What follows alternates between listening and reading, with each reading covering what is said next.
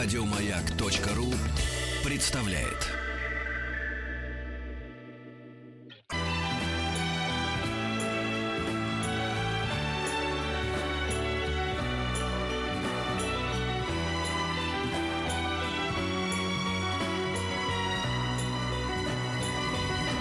Спутник кинозрителя.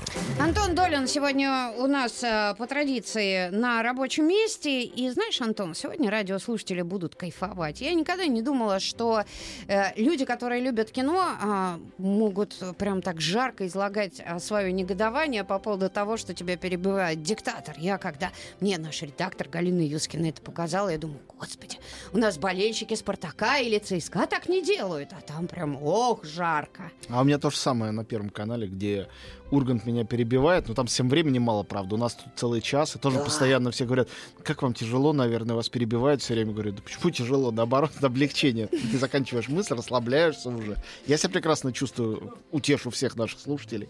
В этих обстоятельствах для меня они не стрессовые. Вот так. Ну и тогда я тебе э, как бы слово передаю, буду встревать. Для меня это неделя пропащая, потому что у меня чемпионат мира по фигурному катанию, Какой и я ужас. вся там. Звучит страшно. Слушай, ну, э, я не знаю, как ты думаешь, начнем с чего-то самого большого и, э, соответственно, массового или, или самого хорошего? Нет, давай самого большого и массового. Наверное, это многие ждут. Тогда неизбежно Тихоокеанский рубеж 2. Ой. Но это фильм э, с большой предысторией, которая сводится к фильму «Тихоокеанский рубеж 1», но «Тихоокеанский рубеж 1» это не просто, ну, в смысле, просто Тихо- Тих- Тихоокеанский рубеж. Это не просто а, большой-большой, э, важный и успешный и яркий блокбастер, который рассказывает о мире будущего антиутопическом, где на нашу планету напали чудовища, как потом выясняется, из параллельного измерения или из космоса, это трудно понять. Их там называют кайдзю, это японское слово, обозначающее всяких монстров и чудищ со времен Годзиллы. Вот Годзилла и всякие другие Годзиллы называются кайдзю. Там эти кайдзю нападают на планету, и э, человечество для того, чтобы от них обороняться, потому что они гигантские, ни один человек его победить не может, изобрели огромных роботов, назвали их егерями. Ну, то есть, Давай. как, да, как охотники. Абсолютно егеря. Мгм. Это гигантские роботы, похожие на рыцарей, внутри которых сидят два пилота человека и управляют каждым из этих роботов, который сражается с этими чудищами. И вот «Тихоокеанский рубеж» первый был таким фильмом, э, который, наверное, своим таким прямолинейным бесстыдством э, и э, радостным погружением в стихию совершенно детской игры, вот как если у вас были бы игрушки-динозаврики и игрушки-роботики, они бы дрались у вас в какой-то песочнице, только все было бы гигантское и за 200 миллионов нарисованное и сделанное. При этом этот фильм был абсолютно, это тоже редкий случай для голливудского кино, абсолютно космополитическим, действие происходило по всему миру, в том числе в Азии, это не было американской историей. Вот ты же заметила, что всегда, когда какие-нибудь фильмы катастрофы, судьба планеты решается только в Америке. Да, Э, не бывает такого, чтобы в какой-нибудь другой э, стране или в другом городе, там, не, не в Сан-Франциско, Лос-Анджелесе или Нью-Йорке происходило это все. А Тихоокеанский рубеж был именно такой. Но главное, конечно, что это была картина Гильермо Дель Торо. А если бы в тот момент, когда этот фильм выходил, кто-то сказал бы, что этот человек потом снимет Сня- фильм, Формула во- да, форму воды. воды. фильм, который победит на фестивале, а потом победит на Оскарах, никто бы не поверил. У него какие-то роботы машутся с, э, значит, чудищами, и, э, значит, э, люди в скафандрах сидят внутри, и, в общем, весь фильм происходит веселое Махалова и, геро- и героическое погибание одних или других, и больше ничего. Но, в общем, по понятным причинам вторую часть сделал уже не он.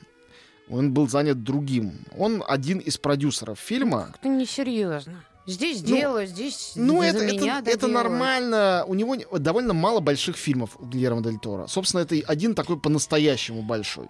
Он не блокбастерист. И он не начинал в этом качестве. Его первые фильмы там Ну, Зачем «Кронос». же взялся тогда? Ну, во-первых, я думаю, деньги. Во-вторых, у него есть один блокбастерный план, который он лелеет уже лет 15, э, ну, 10 точно.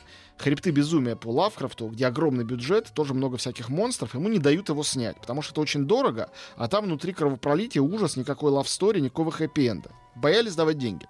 И он, я думаю, или от расстройства, что не дают на то, хоть сделаю это, или для того, чтобы показать, что он может делать большое кино, или еще почему-то взялся за этот проект, где вот эти сами чудовища, конечно, как-то к Лавкрафту отсылают отчасти Мгм. или готовят. Вот. Ну, я думаю, что «Форма воды» с Оскарами скорее даст ему шанс снять проект его мечты, а «Тихоокеанский рубеж 2» — это для кого? Прежде всего, это для поклонников э, вот такого вот подросткового, не обязательно для подростков, но подросткового по типу попкорнового кино, которое чисто развлекательное. А, Ну, хоть снято внушительно. да, очень. Я вот к этому как раз подбираюсь. А, тот фильм, а, он а, был при всей такой как бы декларативной тупости того, что там происходило, такой нарочитый. Ну, это попкорновая муви. все-таки там был придуман мир, целая вселенная. А, придуманы эти динозавры, кайдзю, придуманы эти роботы, придумано управление этих роботов. То есть там целая какая-то сверхконцепция за этим была. У меня есть дома книжка о том, как снимался фильм. Жутко интересно о том, как они рисовали каждого робота Так не и говори, каждое что ты чудище. ее купил. Мне ее подарили, но я все Мгм. прочитал. Вот. а, Очень интересно, я же говорю. Вот. А э, здесь взят этот мир и просто проэксплуатирован по понятным причинам. Мгм. То есть это мир, куда вошел режиссер некто Стивен Де Найт и э, рассказал про то, как через 10 лет э, те, кто были детьми, подростками или молодежью, когда была та война человечества с Кайдзю, теперь они подросли, они рекруты, они тоже в этих самых роботах э, тренируются и ждут, не будет ли нового нападения и нового мира на наш. Конечно, новое нападение происходит. Ну, не Я- получился такой фильм без родителей. А, не, ну, как сказать, и да, и нет. А, с одной стороны, это абсолютно би-муви. То есть э, кино э, как бы класса Б, но дорогое, но би. А, раньше можно было бы сказать, что такого рода фильм это фильм straight to DVD. Сейчас это называется straight to VOD. Что имеется в виду? Что типа в кино не выпускаем, а сразу на видеокассетах или там на DVD или в интернет. Но я сегодня, смотря этот фильм, сегодня с утра его смотрел, пришел к странному, парадоксальному для себя выводу, смешному в каком-то смысле, что сегодня те фильмы, которые раньше говорили straight to DVD, они наоборот идут straight to big screen. Мгм. Наоборот, вот эти вот мусорные фильмы, не претендующие ни на какую художественность, они какую-то ценность и значимость имеют только когда их показывают весь этот масштаб и эффект экране. на огромном экране. И тогда это круто.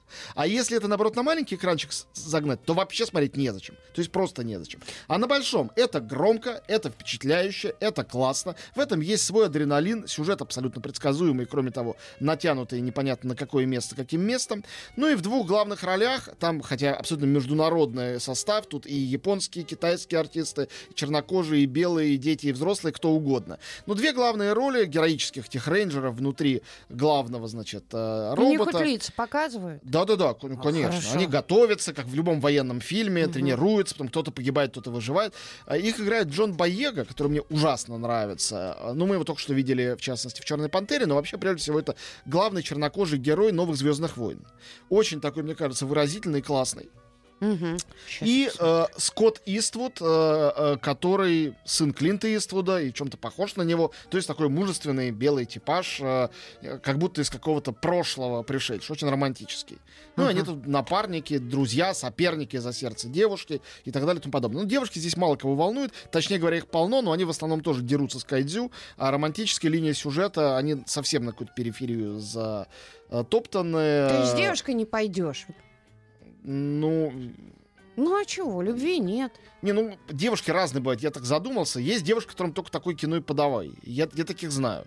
Это кино о женском равноправии тоже. То есть это девушки, которые... Начинается с того, что этот Боега пытается сосредотаться с девушкой, совсем маленькой такой, которая Мгм. сама построила вот такого робота, и в нем убегает от гигантского робота, и оказывается, что она круче, чем он. И вот эта тема этих крутых девушек, это сейчас почти в любом боевике обязательно присутствует. Здесь, конечно, она полноправно присутствует. Когда вначале этот герой Боеги гонится за непонятным существом, которое крадет э, с э, склада э, запчасти для роботов, я сразу сказал, это будет девушка. Если кто-то крадет, а он не может ее догнать, и это кто-то круче, чем он, значит, наверняка девица. Так и есть. Темнокожая. Девиц нет. Светло... Он темнокожий. Она Ага. светлокожая, но зато низкорослая. Но классная. Низкорослая.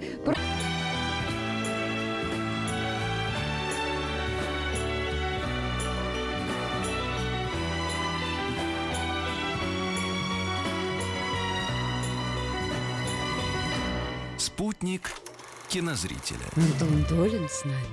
Антон пишет, что это фильм снят по аниме. Ну, я ничего против аниме рубеж. не имею, но ани- аниме, очевидно, сделано все-таки по мотивам э, первого фильма. Ну да. Вот, а уже это легло, наверное, в основу второго фильма. Ну и пусть, пусть это будет целый мир. Я же говорю, целый мир придумали для первого фильма. Обидно было бы оставить его только в границах этого фильма и никуда за эти границы не выплескивать. Мгм. А, я за вот эти э, придуманные вселенные Гильермо Дель Торо. Просто, ну, здесь действительно другие люди куражатся. Знаешь, у меня маленький спойлер. Заткните уши, те, кто боится спойлеров. Там есть момент в фильме. Тихоокеанском рубеже 2? Да, да, да. Да Мом- ладно, не затыкайте. ну, мало ли. Момент, как- когда робот, э, как, значит, э, Александр Гастелло летит и должен протаранить, э, значит, злое чудо, чудо-юдо. Вау. И он летит, летит, летит, э, а его пилоты, а сначала как-то думают героически погибнуть, потом решают все-таки катапультироваться. А робот дальше продолжает лететь и атакует кого надо, взрывается. Вот этот фильм на меня произвел впечатление такого летящего робота. Он летит уже по инерции. Авторы оттуда катапультировались. Но он все еще летит, громыхает, сейчас кого-то поразит, убьет. И это все происходит как надо. Взрыв большой, бабах, и все, и все, и все довольны. Понимаешь, о чем я говорю? Я есть- понимаю, что пока фигурное катание выигрывает Да, у ну, Тихоокеанского рубежа Ну, чё 2. проще. Ну, меж, меж тем, э, все подростки и люди с подростковой Ну, ду- пойдут, душой, да. я думаю, могут реально получить настоящее удовольствие. В этом есть драйв, как, как на каком-нибудь э, э, там тупом хардроковом концерте. Песни одни и те же, а классно и здорово, и хочется козу выставить, и башкой трясти, и хорошо. Хочется. Вот. Я давно просто уже не испытываю таких чувств, увы, увы. А хотелось бы. Несложно тебя представить вот прям Ну почему? Ну почему? Ну, когда-то, может быть. В кожаных штанах. Я водил своего э, сына старшего, уже выросшего, когда ему было лет пять, на Iron Maiden. Нам там очень было хорошо вдвоем. Да, он не стеснялся папу. Почему? Там такие папы сплошные были. Я скорее мог бы его стесняться, но нет. Давай дальше. Вот, поехали дальше. Что еще? Значит, совершенно точно лучший фильм э, э, этой недели называется «Тебя никогда здесь не было». Я о нем уже немножко рассказывал, поэтому не буду рассказывать дико подробно. Это фильм, получивший две награды в Каннах. Лучший сценарий, что очень смешно, потому что сценарий там, что называется, нитевидный. И э, лучшая актерская работа, что совершенно не смешно, потому что Хакин Феникс гениально тут сыграл, набрал вес специально для роли, ну и просто он вообще неузнаваем. Отрастил зверскую бороду, хайр, все настоящее. Слушай, у меня, наверное, не париков. было, когда ты рассказывал Тебя никогда здесь не было. Ну, я- Видишь, как. Нет, меня Да. не было. Ну, я об этом Я просто говорю. обожаю Хакина Феникса. Значит, этот фильм тебе необходим к просмотру. Я уже вот без поняла. всяких шуток. Он тут потрясающий. Это может быть просто лучшая роль за его жизнь. Или одна из там трех лучших. И не случайно в Каннах получил за нее приз. Это не просто потому, что вот вышел актер, которого все любят, и ему механически дали. Действительно супер. А, режиссер Лин Рэмси, она шотландка. Мне ее предыдущие картины, откровенно говоря, не безумно нравятся, но они, в общем, нашумели. Был такой фильм очень неприятный и очень выразительный. Что-то не так с Кевином, где был подросток, слегка сходящий с ума, и из лука расстреливающий своих одноклассников. Его мать играла Тильда Свинтон. Мне ну, это, кажется, это б- была яркая картина, но я говорю, неприятная. Перед этим у нее были фирмы Морвен Color и э, Крысолов. А это ее первая картина, сделанная в Америке и в Нью-Йорке снятая. И это типа триллер, потому что это история наемного убийцы, бывшего десантника, непонятно откуда, Ирак, Афган, что-то такое, который совершает заказные дела, но, в общем, ради благородных целей. В основном он спасает похищенных там, детей, женщин э, и как-то их выручает, убивая похитителей. Его нанимают э, спасти девочку, э, дочку какого-то сенатора за большие деньги, а потом выясня- выясняется, что там э, настоящая сеть педофильская, что, в общем, он столкнулся, как часто бывает в таких фильмах, с какой-то совершенно несопоставимой силой, с которой один человек не может сражаться. Но это в пересказе кажется каким-то трэш-боевиком. В реальности это поэтичнейшее кино. А кто такая Екатерина Самсонова? Эта девочка, 13-летняя, сейчас ей уже 15, было 13, когда снималась, она фотомодель, которая здесь сыграла первую, соответственно, свою главную роль, она играет эту девочку. Она, я шика- так понимаю, с, с нашими, с российскими Ну, корнями. и- героиню зовут, Ни- зовут Нина. Девочка, да, но, по-моему, она родилась уже в Америке. Может быть, уехала совсем малютка, не знаю. Она такая американская девочка, но русская этнически. Короче говоря, а, они там вдвоем играют две главные роли. Эта картина чудеснейшая. Она вся сделана по принципу ассоциативного свободного поэтического монтажа. Она изумительно снята. Молодой оператор, я ни- никогда этой фамилии не слышал. Ну, там, не знаю, герой лежит на диване и ест а, эти ММДМсы, типа, выбирает только зеленый, он только зеленый любит. И камера показывает крупно-крупно эти зеленые ММДМсы. Это совершенно такая медитация посреди как бы триллера. И весь этот триллер полон вот таких наблюдений, не знаю, за затылком героя куда-то идущим, за за э, размытым взглядом в какое-то зеркальце заднего вида. Но сюжет из этого криминальный складывается без труда. Не то, что он размывается. Просто сюжет, который можно изложить реально, хотя это по повести некой, но я ее не читал, она не переведена на русский. Сюжет можно изложить в двух абзацах. А картина такая, что хочется еще и еще ее смотреть. Она плывет тебе навстречу, она тебя обволакивает. Отношения героя с его матерью, его отношения с его, вот как бы этим работодателем-заказчиком, как он ходит по улицам, как он ездит в транспорте, как он ходит там, по, походка, прическа, все это сделано. То, что он в основном совершает свои убийства при помощи молотка, купленного в ближайшем. Но фильм при этом не жестокий. Все жестокости вне поля зрения. Но он мистический какой-то? Нет, абсолютно не мистический. Это криминальный триллер, рассказанный как э, поэтический, артхаузный, э, такой абстрактный, чувственный монтаж. От... Мне уже нравится. Оторваться невозможно. Красота нечеловеческая и потрясающая музыка. Это Джонни Гринвуд, угу. гитарист Радиохэда. Только что мы слышали его чудесную музыку в «Призрачной нити». Так вот, если вам понравился саундтрек в «Призрачной нити», это Они не... взяли что-нибудь? Вот «Призрачная Ничего не взяли. нить» ну, там было понятно, что победит форма воды. Ну, там понятно. такая яркая музыка. Но «Призрачная нить», конечно, гениальнее. Но дело в том, что здесь невозможно предположить, что это тот же композитор писал. Тут больше похоже на Radiohead, на какой-нибудь альбом Kid A. Мгм. И это такие электронные эксперименты с подключением гитары, э, очень странные, то ритмичные, то абстрактные. Но для этого фильмы безупречно подходящие. В общем, я этим фильмом очарован, я в него влюбился. Я смотрел его два раза и хотел еще и еще. Хотел, чтобы он длился бесконечно. И гениальная актерская работа, которая больше, чем вот какое-то по Станиславскому вживание в роль. Это создание образа, который больше, чем просто вот убедительный человек, персонаж. Ну вот видишь, э, пишут, что вот эта Екатерина Самсонов, еще какой-то фильм «Мир полный чудес». Это что-то такое. От Тодда А, Хейнса. Это великолепный фильм, он просто вышел после э, «Тебя никогда здесь не было». То есть Ага. у нас он так и не вышел. В Каннах он был ровно через... э, нет, не через год, что я вру. Он был в том же самом году. Нет, ну она в самом случае считается, что дебютировала здесь у Рэмси, а потом, наверное, была там.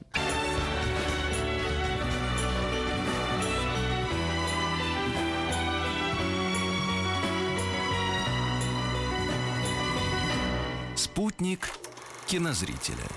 Антон Долин э, сегодня для нас рассказывает о новинках. Э, Антон, ну что, двигаемся дальше или еще про Хоакина Феникса и новый фильм? Нет, нет, мы двигаемся дальше. Я просто э, повторю еще раз.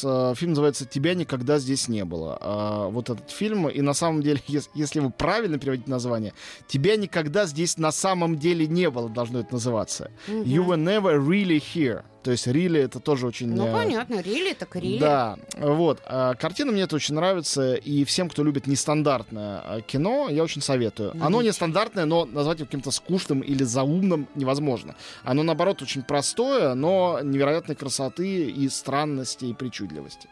Вот. И специально удерживался от того, чтобы рассказать какие-то детали, которые можно было принять за спойлеры. Не, Ничего такого. пойдем, пойдем, не рассказывай. Вот, а, значит, дальше. На этой неделе у нас выходит а, один фильм, который отчасти мультфильм, а другой полностью а, мультфильм. И совершенно поразительный с ними двумя факт, то, что оба английские. Ну, то есть не без американского участия, но в основном все-таки английские. Два английских, э, э, две английские сказки э, в течение одной недели это какая-то непозволительная просто роскошь, совершенно незаслуженная нами, мне кажется. Одна из них Так это прокатчики решили. Э, странно. ну, это разные прокачки, но вот так совпало. Ну, потому что и то, и другое детское, а Мгм. сейчас школьные каникулы. На самом деле, вот так, так и произошло. Э, Кролик Питер. Мгм. Ну вот, я не знаю, как говорить про кролика Питера в России. Прям а, как диктатор наш. Да, кролик. да. Потому что э, это гениальная Беатрис Поттер, великая английская писательница, которая писала сказки про кроликов, белок, ежей и других э, животных, хотел сказать домашних, они там совершенно не всегда Мгм. домашние, наоборот, чаще всего не домашние. И она, она была гением в своем роде, и она создала этот мир этих э, животных, который до сих пор, ну, в Англии он просто культов. Для них э, Беатрис Поттер не меньше, чем Алан Милн. А кролик э, этот Питер точно не менее важен, чем Винни-Пух, может, даже более важен.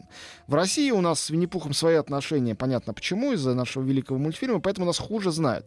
В общем, вредные кролики, которые э, людям пытаются всячески вредить и всячески их мучить, и правильно делают, Дивный а, абсолютно чуде- чудеснейшие, да, в этом фильме. э, как ни странно, по поводу этого фильма я слышал претензии, но я не могу к ним присоединиться. По поводу того, что он какой-то слишком жестокий, и детям некоторым будет страшно. Ну, по-моему, ничего там не будет страшно, это какая-то ерунда. Там Для- кто-то кого-то ест? Ну, немножко. Да, это, для, это совсем для тепличных детей. Нет, я не присоединяюсь, я не согласен. Ну, надо же поплакать, Вот. нужны А, эмоции. Режиссер э, Уилл Глак э, делал много ерундовых фильмов, но один очаровательный. Э, фильм «Отличница легкого поведения» был у него. Очень хорошая, интеллигентная, культурная комедия с молодой Эмма Стоун, э, построена отчасти на, э, литер- на э, алой букве Натаниэля Готтерна, то есть на классической литературе, переработанной в жанре современной школьной комедии. Так и здесь. Это классический литературный сказочный текст, который превращает в довольно современный фильм о, можно сказать, правах животных и об их отдельном мире. Чем-то это похоже на, наверное, очаровательного этого мистера Фокса, которого делал Уэс Андерсон. Тоже это был кукольный мультфильм полностью Права про, животных, про лис. Да. А что такое? Они что, не люди, что ли? Это не- Вот именно. Вот. а, И рядом с этим выходит а, еще один а, уже полностью мультик. Тут В «Кролике Питере» там люди настоящие, а животные нарисованные. Там есть актеры какие-то Е- узнаваемые? Ну, нет. э, Хорошо. Главное, там кролики. Вот. А другое, там есть актеры узнаваемые, но мы их, э, это, по принципу почтальона Печкина. Я вам принес журнал, но я вам его не отдам. В общем, э, в «Диких предках» э, есть и знаменитые артисты, но вы их не услышите, потому что у нас дубляж ведь, э, и вы не услышите, как в этом фильме лучшие английские артисты буквально озвучивают все главные роли. Ну, я назову, э, в частности, Тимоти Сполла, Эдди Редмейна и Тома Хиддлстоуна. Они все там участвуют, но э, вам суждено М. столкнуться только с актерами дубляжа. Что такое «Дикие предки»? Это, к сожалению, не самый блестящий э, мультфильм полнометражный. Одного из самых лучших э, анимационных режиссеров, которые существуют в мире. Я считаю вообще человека гениального. Его зовут Ника Парк? Ник Парк, да. Ник Парк, э, ну, он придумал Уоллиса и Громета. Э, изобретатель Уоллиса и его умного пса Громета. Сделал о них несколько короткометражных мультфильмов, получил кучу Оскаров. Это совершенно заслуженно. А потом получил Оскар за полнометражный мультфильм про них, по-моему, гениальный, под названием «Уоллес и Громит. Проклятие кролика-оборотня». Это было дико смешно, придумано и сделано. Значит, что делает Ник Парк вместе с своими друзьями э, с э, студии Ардман, это британская студия анимационная, они делают пластилиновую анимацию. Все это немножечко в духе пластилиновой вороны. Вот. э, Делают они ее потрясающе и в короткометражном, в полнометражном формате. Сейчас, конечно, уже с подключением компьютера тоже. Все равно это рукотворно, все равно это настоящий пластилин. А Вот. Это дикая прелесть. Э, Чуть менее знаменитым был э, придуманный Ником Парком проект под названием «Побег из курятника», где Мел Гибсон озвучил. Я считаю, очень Мгм. смешная такая анимационная пародия на фильмы про побег из концлагеря или из ГУЛАГа. Ну, это действительно было классно. И э, он же делал, э, он придумал «Барашка Шона». Он был продюсером, он не был режиссером э, большей части серий, но персонажа придумал он для Уоллеса и Громита. И вот его новый проект, не имеющий вообще никакого отношения к этим его животным, о которых он снимал все свои предыдущие мультфильмы. Может, поэтому у него получилось хуже. Это история... Во-первых, это дико английский мультфильм. Он про неандертальцев, а, которые а, живут в каменном веке, живут очень комфортно, пока рядом не наступает а, более крутая цивилизация, ну, такие придуманные римляне, что-то в этом роде, хотя римлянами они там не называются, которые живут уже в бронзовом веке. То есть у них уже есть металл. Поэтому они по-быстрому неандертальцев подчиняют. Единственный шанс у неандертальцев как-то отвоевать свою свободу, это очень британская тема, это то ирландцев, то шотландцев ты видишь вот в, в- в, а, значит, а, в форме метафорической маленького гордого дикого народа, которого угнетают цивилизованные, значит, угнетатели, завоеватели. Вот. Но они хотят отвоевать свое при помощи победы в футбольном матче. Выясняется, что все они, это же англичане, выдумали именно тогда футбол. Начинается с того, что футбольный мяч им всем является в виде метеорита, прилетает с неба, и все начинают играть в футбол. И вот весь этот мультфильм они играют в футбол. Мне, как человеку, который терпеть не может спорт, и в особенности футбол, смотреть на это было тягостно. Там много хорошего юмора, прекрасных шуток, отличных персонажей, есть любовные линии, чего там только нету. И это вообще классный мультфильм. Но вот для меня эта футбольность э, стала просто, честно сказать, преградой на пути к э, этому мультфильму и к искренней К лю- любви. любви к нему. Мгм. Однако, не могу не сказать, что там есть два гениальных персонажа. Но это после паузы. Да, хорошо.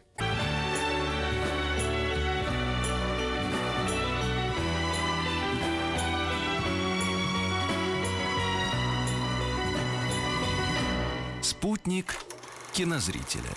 Антон, ты не один, пишет э, Борис. «А, Ненавижу спорт, особенно спорт высоких достижений. Ну вот видите. Нет, ну у меня что-то с этим личное действительно. А, Тем не менее, хочу сказать, что для тех, кто любит хорошую анимацию и, допустим, как и я, равнодушен к футболу, есть два магнита попритягательнее в фильме «Дикие предки».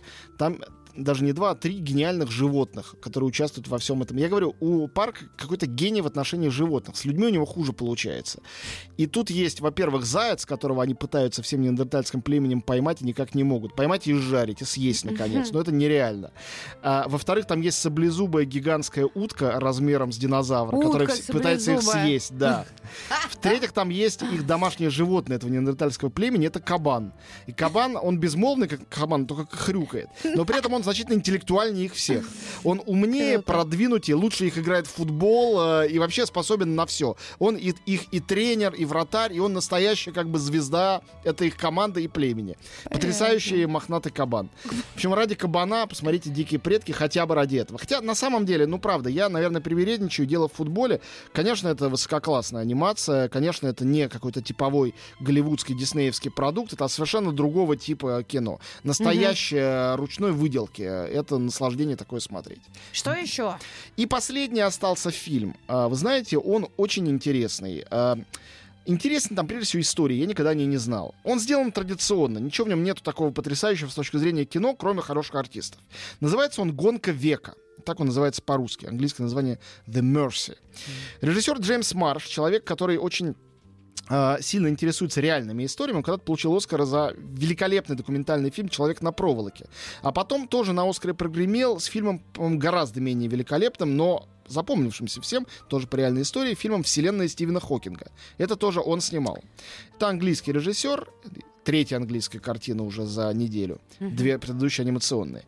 «Гонка века». История совершенно невероятная. Сюжет такой. В 68 году а, объявляется а, в очередной раз кубок. а, это яхт. Яхтенный спорт, Яхтенный я так спорт, понимаю. да. Мгм. Кругосветное путешествие на яхте. Кто быстрее всех, кто первым приплывет, получает, соответственно, кубок. И некий англичанин, непрофессиональный яхтсмен, который, э, у которого некоторые проблемы в его бизнесе, но в фильме показано так, что дело не в проблемах. История реальная абсолютно. А просто ему хочется быть героем, ему хочется авантюры, ему хочется приключений. И он отправляется, веря всей душой в то, что ему удастся это сделать, в это путешествие. История закончилась очень страшно. Я не знаю, рассказывать или нет. Не надо, ты что? Но финал действительно сверхбезнадежный. Это гораздо хуже, чем если он там просто заблудился или не доплыл, или что-то такое. Вот. А эта безнадежная история рассказана с достоинством, трезво и очень, мне кажется, хорошо и последовательно, хотя совершенно традиционными методами, при помощи превосходнейшего артиста, играющего роль этого а, яхтсмена, это Колин Фёрд. Если вы любите Колина Фёрта, если вы к этому артисту неравнодушны, обязательно сходите. Идти. Это замечательная его актерская работа. Но он там не один. Кроме него есть Рэйчел Вайс, она играет его жену, и тоже великолепная. Есть очень мной любимый Дэвид Тьюлис, есть Марк Гейтис, э, есть э, э, Саймон Макберни. То есть там прекрасный актерский состав. И не только актерский, а замечательный оператор Эрик Готье, который снимал лучшие фильмы Патриса Шаро, это снял очень красиво.